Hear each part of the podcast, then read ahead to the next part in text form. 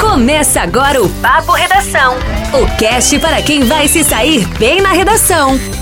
Fala pessoal! Estamos iniciando o nosso Papo Redação desse mês. Eu sou a Miss, a supervisora pedagógica do Redação Online. Eu sou a Júri, a outra supervisora pedagógica do Redação. Lembrando que esse podcast é desenvolvido pela Redação Online, a maior plataforma de correção de redações do Brasil.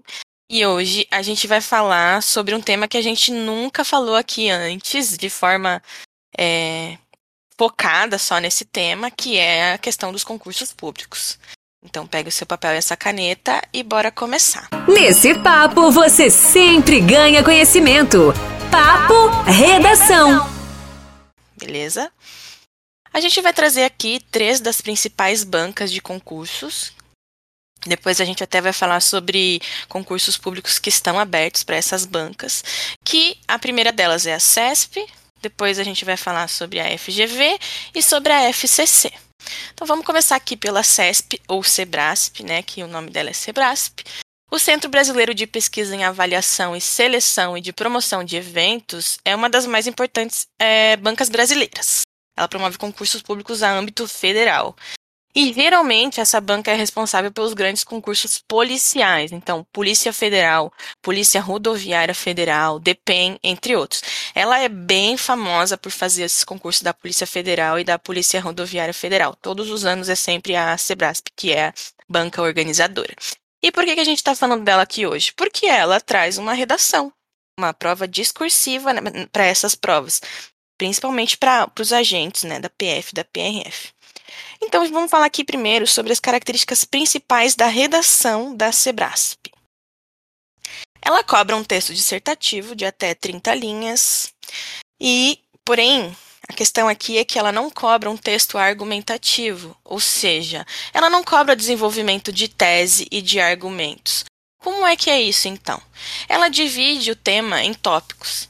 Então, pensa assim: o Enem traz um, um um tema de cunho social para você falar e para você se posicionar sobre. Esquece tudo isso. A, na CESP funciona assim: ela traz um tema e ela traz três tópicos para você desenvolver em relação a esse tema. Vou dar um exemplo aqui, que foi o tema cobrado no concurso de 2018 da PRF. O tema era o seguinte: o combate às infrações de trânsito nas rodovias federais brasileiras. E no texto, o, o candidato deveria abordar os seguintes tópicos. Primeiro, as medidas adotadas pela PRF no combate às infrações. O segundo, as ações da sociedade que auxiliem no combate às infrações. E o terceiro, atitudes individuais para diminuição das infrações. Então, ela pedia que o, o, candidato citasse a PRF, a sociedade e atitudes individuais, tudo em relação ao tema, que era o combate às infrações de trânsito. Mas o candidato precisava desenvolver esses três aspectos e desenvolver eles de forma aprofundada. Então, como que é basicamente a estrutura do texto da CESP? Ela não cobra o posicionamento, não cobra a tese, não cobra uma introdução com tese, subteses. É, você não precisa fazer isso.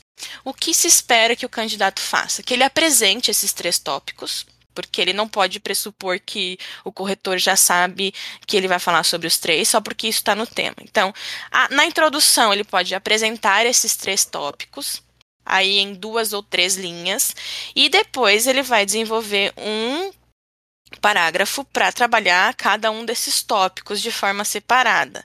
Então, é bem importante desenvolver os três. Inclusive, sempre que traz o tema, a banca já já fala para você qual valor vai ser dado, qual pontuação vai ser dada para cada um dos tópicos. Por exemplo, é, o tópico 1 aqui vale até 7 pontos.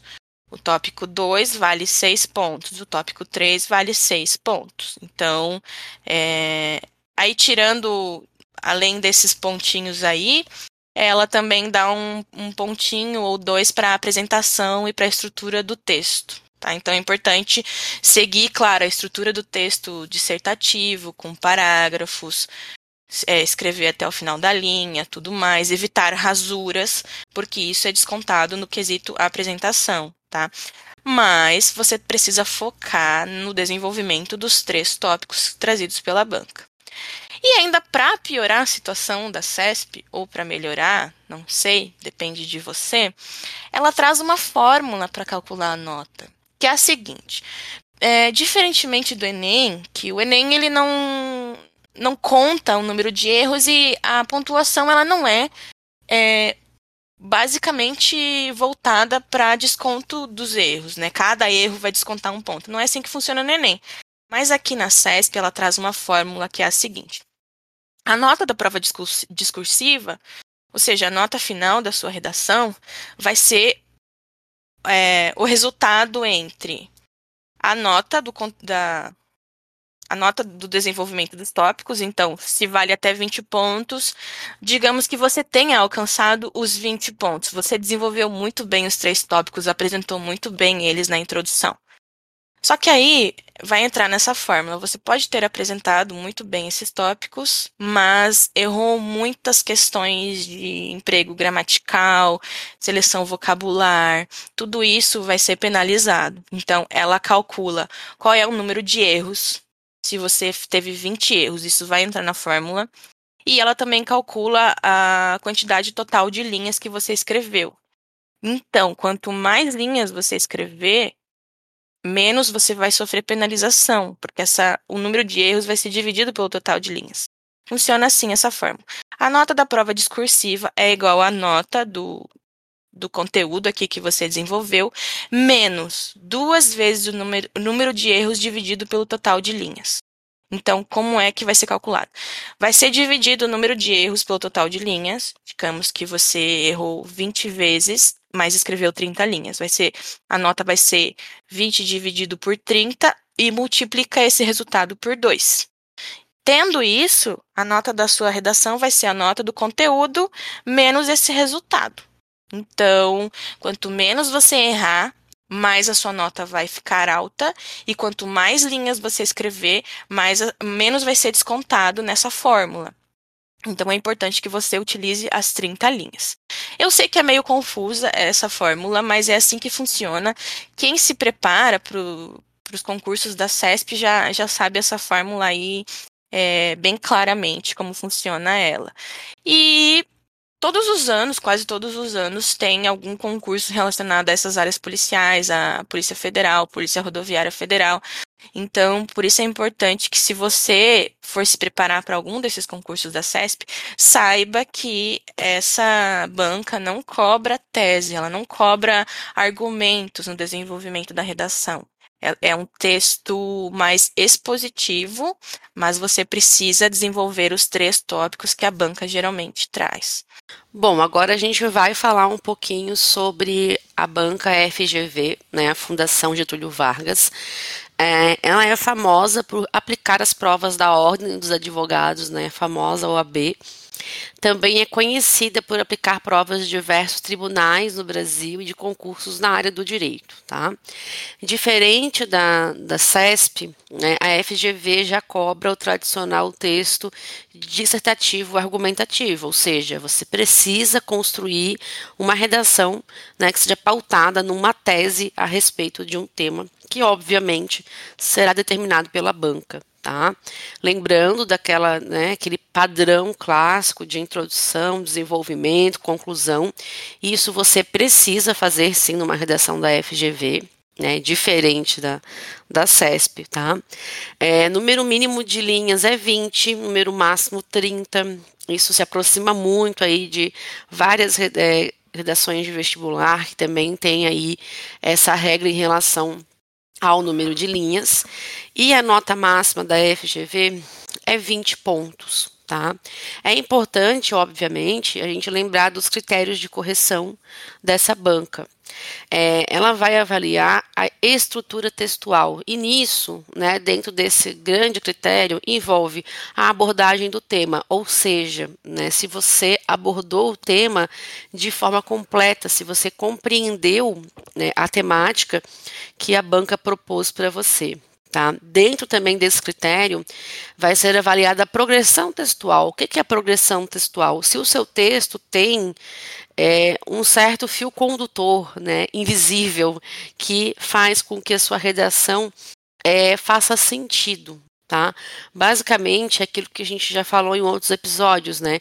Uma boa progressão textual requer aí um planejamento de texto, né? Para que faça sentido é, o que você quis escrever na sua introdução, no seu desenvolvimento e na sua conclusão, tá? Na progressão textual, geralmente as bancas vão avaliar também a hierarquia das ideias, né? Porque não faz sentido, às vezes, você é, começar a sua redação com um argumento que você não considera que é o argumento de destaque, por exemplo. Então, existe sim uma hierarquia das ideias e tudo isso entra aí é, nessa avaliação da progressão textual, tá? É, também na progressão a gente vai avaliar se não, se não há saltos temáticos né, dentro dos parágrafos, ou seja, estava falando de uma coisa, não se aprofundou naquilo, né, não terminou de falar sobre aquilo e passou para um próximo tópico, né? São essas, é, esses critérios que também são avaliados em outras bancas, só que geralmente aparecem aí com um outro nome, tá?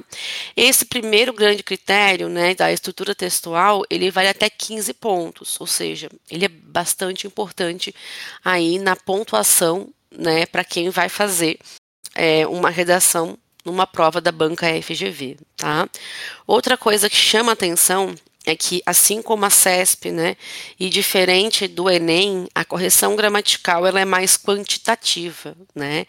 É, existe ali determinado já previamente quanto você perde né, por cada erro gramatical, que é uma coisa que a gente não vai encontrar na prova do Enem e também não encontra em muitas bancas de vestibulares. Então, os concursos, né, têm essa característica aí é, diferente, tá? Por exemplo, na correção gramatical da FGV, tá, a seleção quando se trata de seleção vocabular, ou seja, como que você fez a seleção das palavras? É, aquela palavra está adequada ao contexto? Ou você usou ali, né, uma palavra inadequada? Também vale para esse critério a questão da informalidade, né? Sempre lembrando que o, o texto, né, é, desse modelo, ele requer que você seja formal. Então, você não pode usar gíria, você não pode usar expressões que a gente usa na fala, como o pra, né, em vez de para, o tá em vez de estar, você não pode abreviar as coisas como a gente abrevia aí, por exemplo, em redes sociais, né? O internetês, é, né, Júlia? É, o internetês, tem que abolir tudo isso da sua redação e a, a, seleção vocabular também diz respeito a isso, né? As, o seu vocabulário está adequado, né, para o contexto, tá? E é, cada erro de seleção vocabular vai gerar um desconto de 0,2 pontos. Também vai ser avaliada a norma culta. Aí entra né, tudo que a gente tem aí na gramática, tá? Envolve aí questões de ortografia, acentuação, pontuação, regência, é, crase, é, concordância, tudo que a gente conhece que é cobrado na norma culta né, entra aí nesse critério. Cada erro de norma culta vai descontar aí da sua redação, né, na banca FGV, 0,3 pontos, tá? É, parece pouco, mas quando a gente soma né, todos os errinhos de uma redação, isso pode aí te gerar um desconto expressivo né, na nota final, por isso tem que ficar ligado nessas questões gramaticais dessas bancas, justamente por elas terem né, essa característica diferente quando a gente compara com o vestibular e com o Enem. Por que, que a gente está frisando muito isso? Né? Porque a banca da. A banca não, né? O modelo de prova do Enem, por ser uma prova nacional, ele é muito difundido né, na, na, internet. Você encontra muito material sobre o Enem e às vezes um candidato aí, um concurseiro desavisado, vai achar não, né? Tá lá, é texto dissertativo argumentativo, é tudo a mesma coisa e não é bem assim que funciona, tá? Tem coisas que você vai encontrar que só vão funcionar no Enem, mas que não vão funcionar, né, para essas bancas que a gente está falando aqui. Por isso que é muito, muito importante conhecer a banca que está preparando o seu concurso. A FGV agora está com muitos concursos abertos, inclusive tem alunos na nossa plataforma, né, que eu e a Júlia, a gente também corrige as redações de, de vocês quando vocês enviam.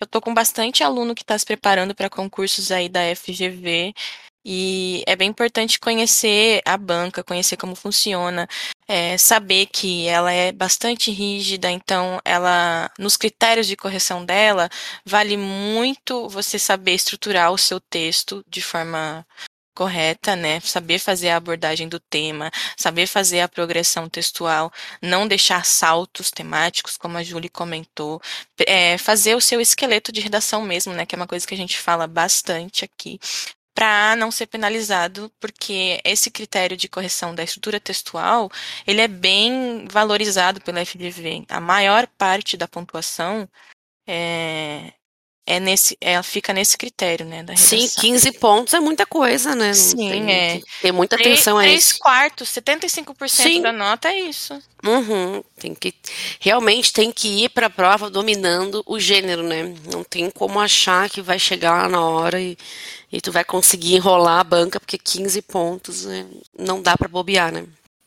Papo Redação e agora falando sobre a outra banca, que é a terceira que a gente vai trazer aqui, a FCC, a Fundação Carlos Chagas, ela também realiza diversos concursos para tribunais. Assim como as outras, a, a CESP não tem tanta é, ela não é tão conhecida por esses concursos, a FGV é mais e a FCC também.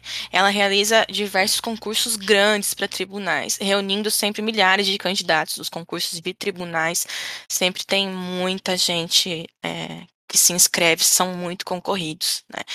E olha que interessante, a FCC ela também cobra um texto dissertativo argumentativo, sendo rígida em relação ao senso crítico apresentado no texto, assim como a FGV elas são parecidas quanto a isso. Elas cobram é, texto dissertativo argumentativo, então não deve ser expositivo, como a CESP. E a nota dada na FCC geralmente vai de 0 a 100, então a nota na redação aqui vale até 100 pontos. Os temas têm cunho social e fogem do senso comum. Só que aqui tem uma diferença bem importante em relação à FGV, que é o em relação a várias outras provas de concursos e até mesmo o Enem.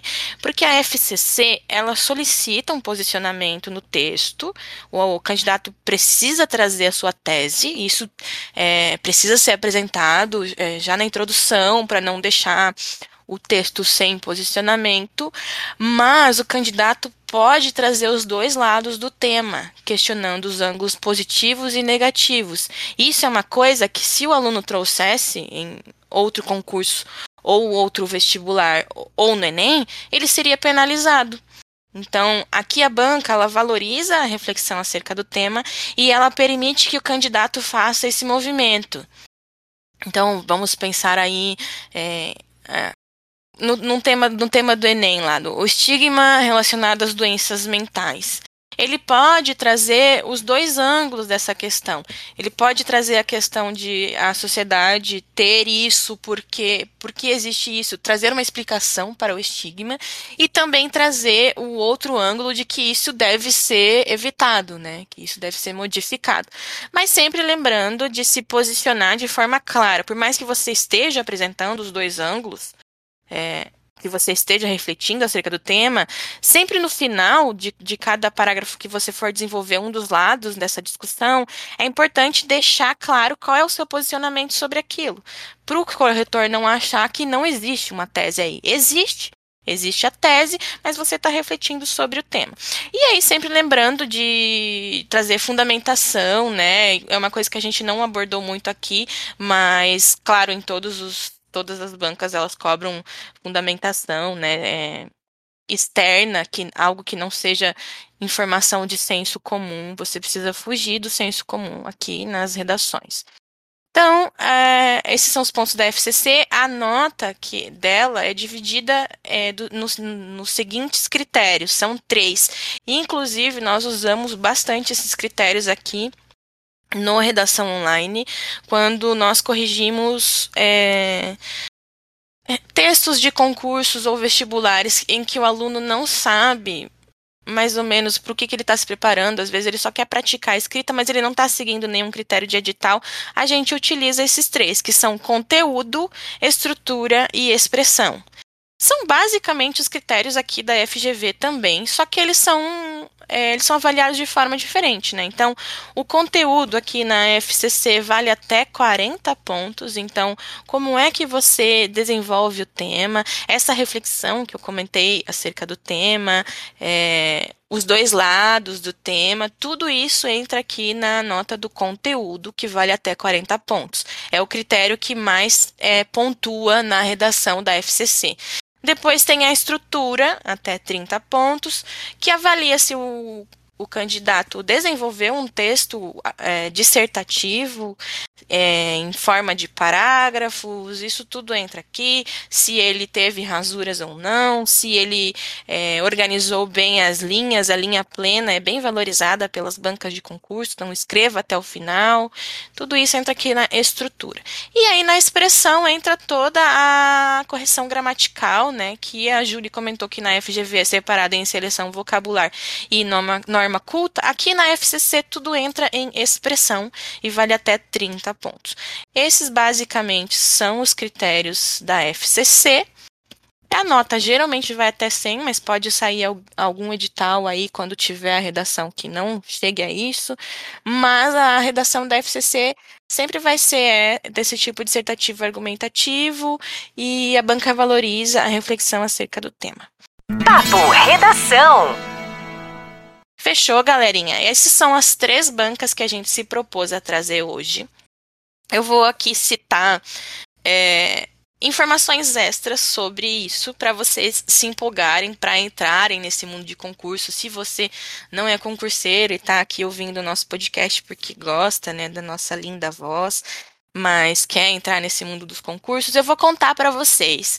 Os concursos que estão abertos, não é nem os previstos, porque tem muitos concursos previstos. A gente acha que ah, o Brasil está em crise, é, tá, tá mesmo, mas tem muitos concursos abertos aí a nível nacional e a nível estadual que vale a pena dar uma checada se você quer entrar nesse mundo dos concursos. Então, a FGV, a banca FGV, que a Julie comentou quais são as características da redação, ela tem os seguintes concursos abertos. Nem todos têm prova discursiva. Vale a pena, se você se interessar por algum, ir lá dar uma olhada no edital. É muito, muito importante você conhecer as regras do edital do concurso, porque cada concurso tem as suas regras. Não é igual uma prova que tem todos os anos, que é sempre a mesma coisa. Então, os concursos abertos da FGV Recentemente ela abriu um concurso aqui do Ministério Público de Santa Catarina, foi semana passada que saiu o edital. É, eu sei disso porque a gente é aqui de Florianópolis, né? A gente já falou outras vezes. É, abriu o concurso aí para técnico, então nível médio, e para analista, nível superior. Tem também concurso aberto no TJ do Tocantins. Se você é do Tocantins, você gosta dessa área de tribunais, de repente vale a pena dar uma olhada. O TJ do Mato Grosso do Sul também está sendo tá com concurso aberto sendo organizado pela FGV. E também tem a Secretaria da Fazenda da Bahia, a Secretaria da Fazenda do Amazonas, o TJ do Distrito Federal, o Ministério Público de Goiás, é, a Polícia Civil do Amazonas. No Amazonas tem tudo aberto: Polícia Civil, Polícia Militar e Bombeiros. Tem também Tribunal de Contas da, da União, enfim. Esses são só os principais que a gente inseriu aqui, que estão sendo organizados pela FGV. Muitos, muitos concursos a nível federal, né? Organizados pela FGV. Agora, falando da FCC, que é a última banca que eu comentei, a Fundação Carlos Chagas, ela também está com muitos concursos em andamento. Então, nós temos aqui Assembleia Legislativa do Amapá. Tem diversas defensorias públicas com concurso aberto, aqui sendo organizado pela FCC, Defensoria Pública da Bahia, da Paraíba, de Goiás, de Roraima, de Santa Catarina, do Amazonas, do Ceará, tem Ministério Público do Pernambuco, e, dentre muitos outros concursos que estão sendo organizados por essa banca. Como eu falei para vocês, ela, ela tem essa Ela é conhecida por organizar né, os concursos de tribunais e defensorias, a parte que, que é mais voltada à questão de direito. Então, se você é mais dessa área, vale a pena dar uma olhada. E por fim, a queridinha CESP. Ela não está com nenhum concurso da, da Polícia Federal, Polícia Rodoviária Federal aberto agora, porque ela, ela realizou esses dois concursos no ano passado. Tá? Então, os concursos abertos da Sebrasp, ela tem mais de 115 concursos em andamento atualmente e alguns deles, que a gente compilou aqui os mais conhecidos, abriu nessa semana, fresquinho, o edital da Secretaria da Fazenda do Sergipe. Quer dizer, não, ao contrário, desculpa. É, a prova vai ser nessa semana. O, o edital já está aberto faz tempo. É, ela também tem a Secretaria de Estado de Controle e Transparência do Espírito Santo. Esse sim que eu confundi, mas esse que é o que abriu nessa semana o edital. As inscrições estão sendo feitas até o dia 14 de abril. Então, a Secretaria do, de Controle e Transparência do Espírito Santo. Também ela está com um concurso aberto da Fundação Universidade de Brasília e Procuradoria Geral do Rio de Janeiro. Esses aí são os principais. É, com certeza, daqui a pouco ela abre novos concursos para as áreas policiais, porque na Polícia Federal tem ainda bastante, por mais que eles já tenham feito concurso, realizado concurso no ano passado, tem muita defasagem de servidores, inclusive para a área administrativa da Polícia Federal, tá para sair um concurso. Provavelmente vai ser organizado por essa banca, já que ela tem tradição nesse órgão. Pra curtir e compartilhar, Papo Redação. Bom, para finalizar, é, a gente vai dar algumas dicas gerais, né? Que valem para qualquer uma das bancas né, de concurso que você decidir encarar aí, caso você ainda não seja concurseiro, né? E queira começar a entrar nesse mundo, ou para você também que já é concurseiro e às vezes tem batido na trave justamente por conta das provas discursivas, né, que algumas bancas exigem, tá? A primeira coisa que é muito importante é você entender a característica de cada banca, né? Por isso que a gente trouxe aí algumas das bancas mais famosas do, do país, para que você entenda que cada uma delas tem algumas características peculiares. Por exemplo, como a Miss falou lá no começo, se você vai fazer uma prova CESP, né, você não pode ir é, achando que você vai ter que fazer aquela redação tradicional, com uma introdução tradicional, né, porque não é isso que a banca quer. Então, você não pode entrar no, no jogo sem conhecer as regras. Isso é uma coisa básica, né, para qualquer coisa que a gente vai fazer na vida. Então, pesquisa, né, se você vai fazer um concurso de alguma banca que a gente não mencionou, vai atrás, tenta entender como que essa banca né, é, se comporta em relação à correção, para que você não seja né, pego de surpresa, tá? Outra coisa que é importante pontuar, que a gente ficou ali, né, em muitos momentos comparando é, as bancas com é, Enem, com vestibulares e falando aí, né, as diferenças na, na correção dessas provas. No entanto, é, não existem só diferenças, né? Existem também aí algumas similaridades. Por quê? Tem certas coisas na produção de um texto que vai valer para qualquer tipo de banca. Por exemplo, o planejamento textual, tá? O projeto de texto, até mesmo para uma banca em que você trabalha lá com tópicos a serem desenvolvidos, você precisa se planejar. Na verdade, a banca já te dá lá, né? Uma é, determina que tópico você deve abordar primeiro, que tópico você deve abordar né, é, em segundo. Então, assim, não existe como você fazer um bom texto fugindo dessa questão do planejamento, tá? Independentemente de qual banca né, você vai aí encarar, tá? Outra coisa também que é bastante importante é, independentemente né, de que tipo de prova você vai fazer, é a questão é, gramatical. Né? A gente sabe que a, uma banca como o Enem ela é um pouco mais flexível e, de novo, né, não pode levar esse vício né, para as bancas de concurso e também para algumas bancas de vestibulares, tá? Porque essas bancas, tanto de concurso quanto de vestibular, elas têm uma característica em comum que é serem um pouco mais rigorosas com a questão gramatical.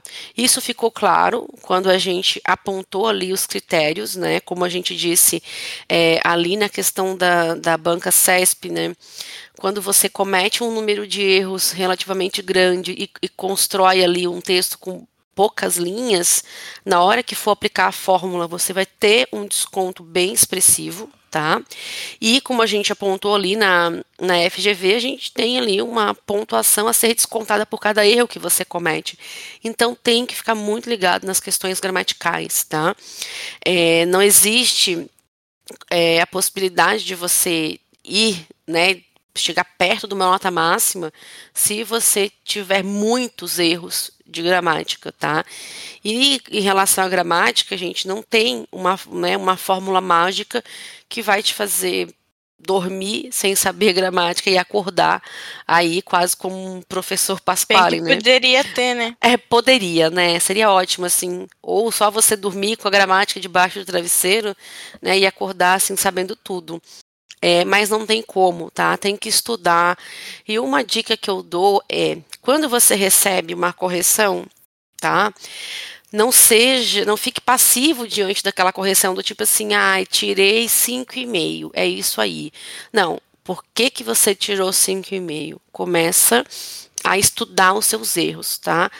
É, você percebe lá que nos apontamentos que o corretor fez tem uma incidência grande de erros de crase é lógico, você vai pegar, vai tirar ali um, um, momento do seu dia, vai inserir no seu planejamento o estudo de crase. Tá? Foi um exemplo específico, pode ser qualquer outra coisa.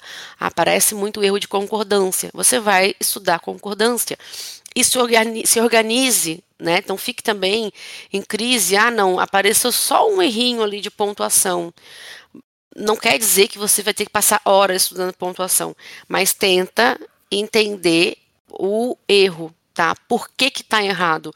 Como que eu teria que fazer para isso não acontecer, tá? Então não adianta ver uma redação lá cheia de pontinhos, né, de, de erros apontados e não estudar, porque você não vai aprender só vendo o que, que você errou. Você tem que estudar o conteúdo relativo aos erros, tá? Outra coisa bastante importante em relação à gramática é que quando a gente fala dela, as pessoas ficam muito focadas aí nesse, né, nesses erros clássicos, pontuação, acentuação, não sei o crase, mas é importante também sempre ficar ligado na sintaxe do seu texto, né, o quanto você tem uma sintaxe fluente, porque isso é bastante prejudicial quando não acontece os, te os textos, os os trechos ficam truncados, às vezes confusos. Então fica ligado nisso aí também, tá? Papo Redação. Por fim, saindo aí dessa questão da gramática, né, a gente vai apontar mais né, um ponto em comum é, entre qualquer banca, seja ela vestibular, nem concurso. É, o fato de você ter que ir atrás dos temas anteriores, tá? Isso vale para qualquer tema, desculpa, para qualquer prova que você vai fazer. Por quê? Cada banca tem um perfil de tema, tá? É, isso não quer dizer que ela vá repetir, né, a mesma proposta de redação, seria muito bom, né, mas isso não vai acontecer. Mas ela segue ali uma linha, isso acontece com as bancas de um modo geral, tá? A gente viu ali, por exemplo, né, a Miss comentando que a banca FCC costuma trazer temas que têm cunho, cunho social e que fogem do senso comum. Então, você precisa estar pronto para esse tipo de tema, tá? Então, faz essa pesquisa, vai atrás, tem muita coisa na internet né? Não só é, quando eu falo muita coisa na internet, não é só coisas em blogs, né? Como a gente tem o nosso blog, mas quando você vai atrás do, do, das provas anteriores, né? Sempre que um concurso termina, a, a banca ela vai divulgar, né? Ela vai colocar lá o PDF com a prova depois que ela já foi feita, tá? Então vai lá e vê. Outra coisa que é interessante também é, se por acaso é um tipo de tema né, com o qual você não está acostumado a trabalhar, é, faça uma redação sobre um tema que já foi cobrado. Tem muita gente que acha, ai, não é produtivo, vou perder tempo, porque esse tema não vai ser cobrado de novo. Não, esse tema não vai ser cobrado de novo. Mas se você nunca trabalhou com esse tipo de tema, tá? É importante você ver como você se comporta escrevendo uma redação tá? Sobre esse estilo de proposta. Isso não é perda de tempo, tá? É você testar, né, a sua capacidade de lidar com esse tipo de temática para a partir disso criar o que a gente chama de um diagnóstico. Você vai mandar esse texto para correção e vai perceber quais foram as dificuldades que você teve para trabalhar com esse tipo de tema. E a partir disso, né, você vai direcionar o seu estudo para essas principais dificuldades. Tá? Então, bota na cabeça que isso aí é importante e que não é perda de tempo. Então, basicamente isso, sim, tá? Tem mais alguma dica, Miss, que tu lembre? Não, eu acho que é isso, né? A gente já conseguiu sim. abordar os pontos principais. É claro que se você nunca estudou para concurso, é assim, em um episódio de podcast, é uma introdução, né? Sim. Para você, é uma introdução. Se você quiser saber mais, vai atrás, né? No, no, faltou falar uma coisa importante que na nossa plataforma a gente tem um plano específico de correção de texto para concurso e você envia a sua redação lá, você encaminha o edital, encaminha, pode pegar os temas anteriores e encaminhar para a gente para correção. E além disso, você consegue tirar dúvidas com o seu corretor sobre os pontos né, que foram corrigidos. Então, é uma coisa para potencializar o seu estudo e com certeza, se você está se preparando para algum edital específico, vai te ajudar muito, né? Com certeza, é isso aí tem que correr atrás. É. Era isso, né, que a gente tinha para falar hoje. No próximo episódio, Julie, a gente vai falar sobre bancas de vestibulares. A gente está saindo um pouco do Enem, Hoje a gente falou sobre diversas bancas de concurso. No próximo a gente vai trazer vestibulares para você que está aí se preparando para alguma universidade específica. Talvez seja interessante ouvir o próximo episódio. Então é isso. Até a próxima, galera. Tchau, tchau. Você ouviu o melhor sobre redação. Tudo o que precisa saber para se sair bem. Papo Redação.